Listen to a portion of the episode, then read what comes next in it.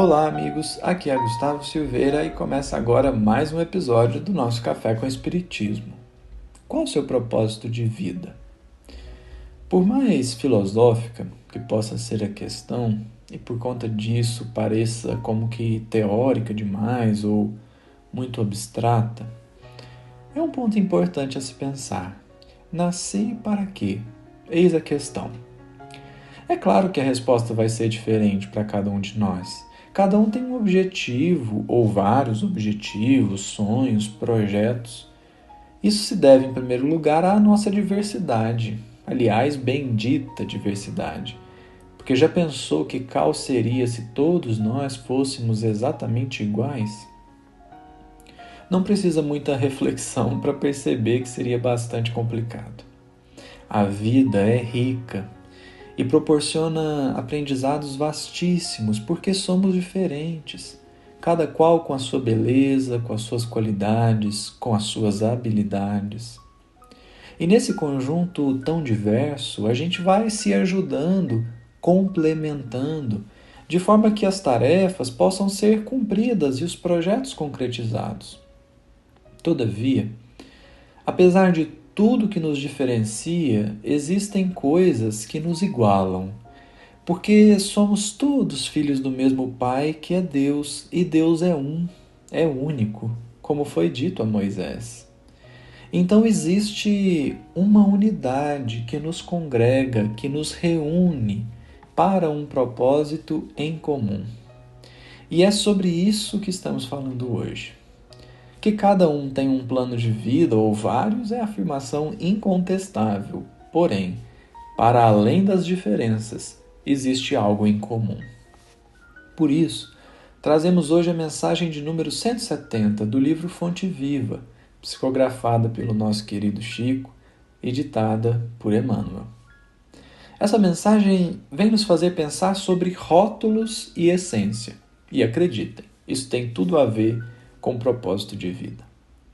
A mensagem é intitulada Rotulagem, justamente porque nos pede refletir sobre quantos rótulos nós assumimos sem possuir a essência que lhe sustente a imagem.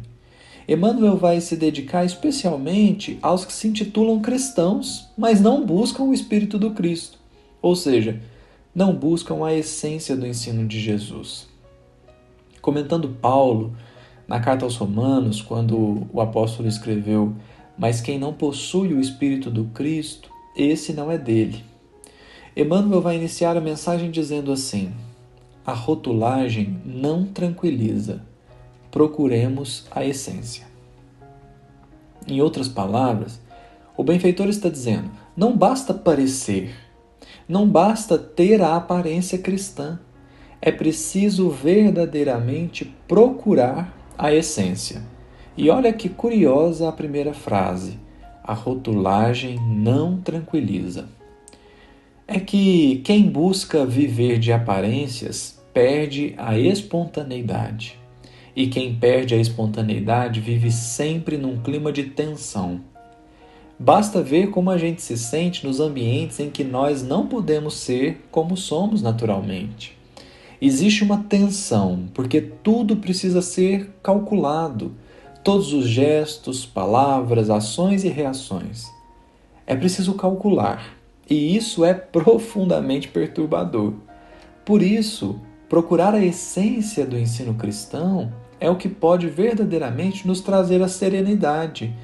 Até porque não basta parecer paciente, por exemplo é preciso sinceramente nutrir a paciência dentro de nós, a fim de que não nos percamos nos desequilíbrios emocionais mediante as situações e as ações dos outros.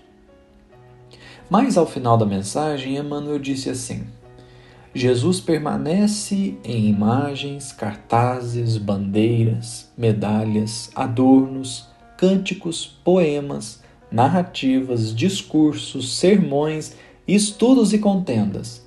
Mas isso é muito pouco se lhe não possuímos o ensinamento vivo na consciência e no coração. É sempre fácil externar entusiasmo e convicção, votos brilhantes e frases bem feitas. Acautelemo-nos, porém, contra o perigo da simples rotulagem. Com o apóstolo, e aqui fazendo referência a Paulo, não nos esqueçamos de que, se não possuímos o Espírito do Cristo, dele nos achamos ainda consideravelmente distantes. E o que, que isso tem a ver com o propósito de vida?